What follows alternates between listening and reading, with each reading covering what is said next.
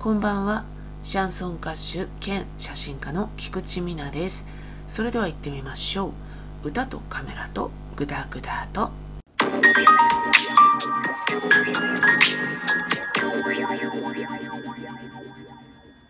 ストロベリーティーをいただきながらの収録となります、えー、ちなみに私はあんまりホットドリンクを飲まないのでアイスにしていただいておりますけれども氷を浮かべたアイスというよりは常温に近い感じですかね。飲み物があるとないとでは収録のやりやすさが違うということでございます。ただ当然潤いのある方がお話はしやすいんですけれど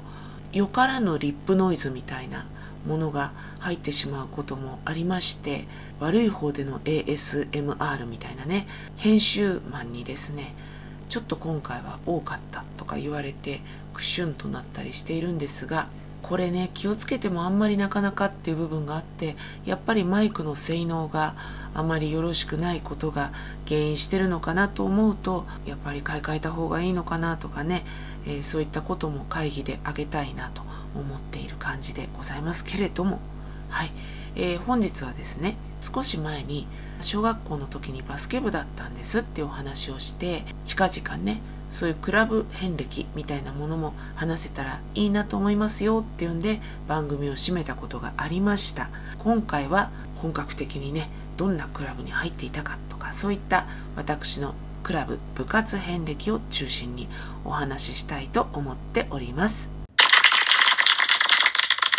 このラジオトークにはいくつか効果音っていうのが入っていてですねジングルなんかもその中から選んでいるんですがこの拍手も効果音の一つなんですよね。ただなんかね最後の方のパチパチパチハチハチみたいな あのまばらな感じがかえって寂しさをそそるぞっていうね部分もあったりしますけれども部活の話ですよね。どのぐらいから部活って始まるんだろう。個人的に習ってる体操クラブとかリトルリーグとかそういうのは別にして学校の部活って高学年ぐらいから今も始まってるんですかね。私の時はね確か4年生からだったと思います。その当時通っていた小学校はもともと通ってた小学校がすごくマンモス校で途中で分割する形で。だから私が4年生で入った時は1年生から3年生までいなかったかもしれないです。C56 が分かれて新しくできた学校に移ってそれぞれ1年間過ごしたところで新1年生が入るとか。うーんなんかどこまで記憶が正しかったかちょっと分かんないですけどそんな感じもしたようなしないような。でえっと私はですねその時部活が2つしかなかったんですね。男の子のはあったのかもしれないです。今みたいにね男女何でも入っていいよって感じでは残念ながらなかったので男女ともに入れる部活その他に女性だけとか男性だけっていうのがあってバスケットボール部は女性だけだった気がしますね。その他に男女ともに入れる部活で吹奏楽部があってあとはもしかしたら男性が入れる男子が入れるサッカーとかがあったのかもしれないですね。で私はですね、えー、音楽が好きだったんですがいわゆる楽器のプレイヤーとかそういうのには全然興味がなくてまたクラシックにも興味がなくてだから吹奏楽はあんまりかなっていう感じで何も入りたい部活がなかったんですが前回お話しした通りあの身長が高いのを見込まれてですねバスケットに来てくださいと熱烈なラブコールを受けでも私は運動神経が悪いので入れませんよと、えー、何度も断ったけどいや大丈夫ですよって言われてねそこまで言うならっていうんで入ったらこんなはずじゃみたいな 反応を、えー、監督及びチームメイト全員にされるというねお前らが誘ったんだろうって思いましたけどまあそんなこんなで3年間それでもね続けてバスケットボール部に入って、えー、2軍のビリッケツの方もしくは補欠の頭とかその辺りをうろちょろしておりました。吹奏楽の方は自分には全く記憶がないんですが人が足りないみたいなことでちょっと入ってた時期もあったみたいですよ。なんか親なんかに言わせるとね。で中学に入りまして書道部に入部をいたしました。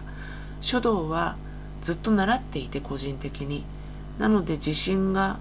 あったということで、まあ、書道部に入ったんですが私が習っている字体がちょっとこう霊書中国のね霊書みたいな字に近い字体で書体でね楷書で綺麗に書ける書道とは違ったのでなかなか目は出せずですね、まあ、可もなく不可もなくといった垢抜けない感じで3年間続けましたね。まあ楽だから入ってるっていうような帰宅部でも良かった気はしたんですがなんとなく何かに入ってた方がいいかなみたいな風潮があったから入ってたような気がします。帰宅部の子もいましたし書道部なんていうのはサボりたい放題でしたからね。中学の時に花形だった部活がねダンス部っていうのがあったんですよ。私ね中高女子校なんですけどダンス部っていうのがあってそれはね学年でスクールカースト上位の子たちが入ってる部活だったんですよね。で私は憧れてたけどもともと運動神経がないかつスクールカーストの上位の子たちでは全然なかったのでまあ諦めてるというかなんか横目で見てるっていう羨ましいけど私は我が道を行くわみたいなちょっと可愛くないひねくれ方をしておりました。そして高校に入って演劇部に入ったんですね。ダンス部っていうのもやっぱりあって付属校だったのでエスカレーターで上がっていく子がほとんどだった私もそうだったのでスクールカーストの上位の子っていうのは基本的にはあんまり位置変わらないので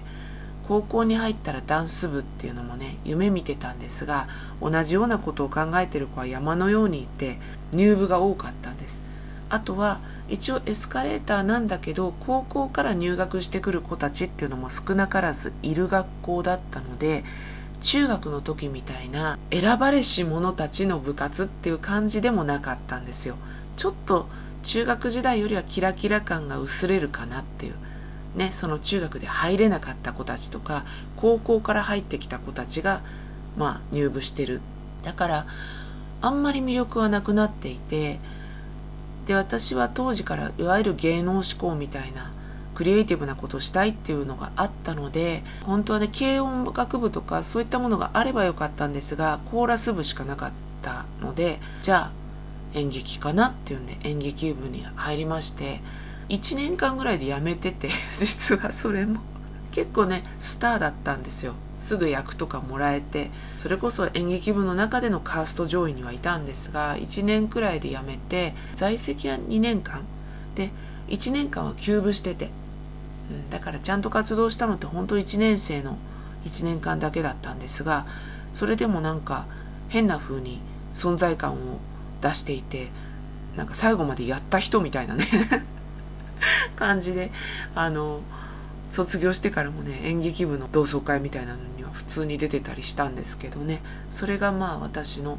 部活でしたね。でね高校の演劇部にいたメンバーとは成人してからも仲が良かったり、ま、何かがあるとあったり表舞台で活躍してる芸能で活躍してるメンバーも実はいたり私も結局ねカメラマンになったり、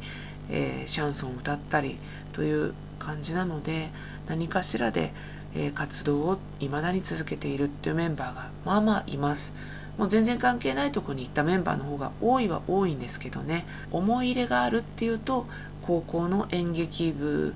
になるのかなっていう感じですね、うん、私の礎を作ってくれた感じにはなるのかなっていう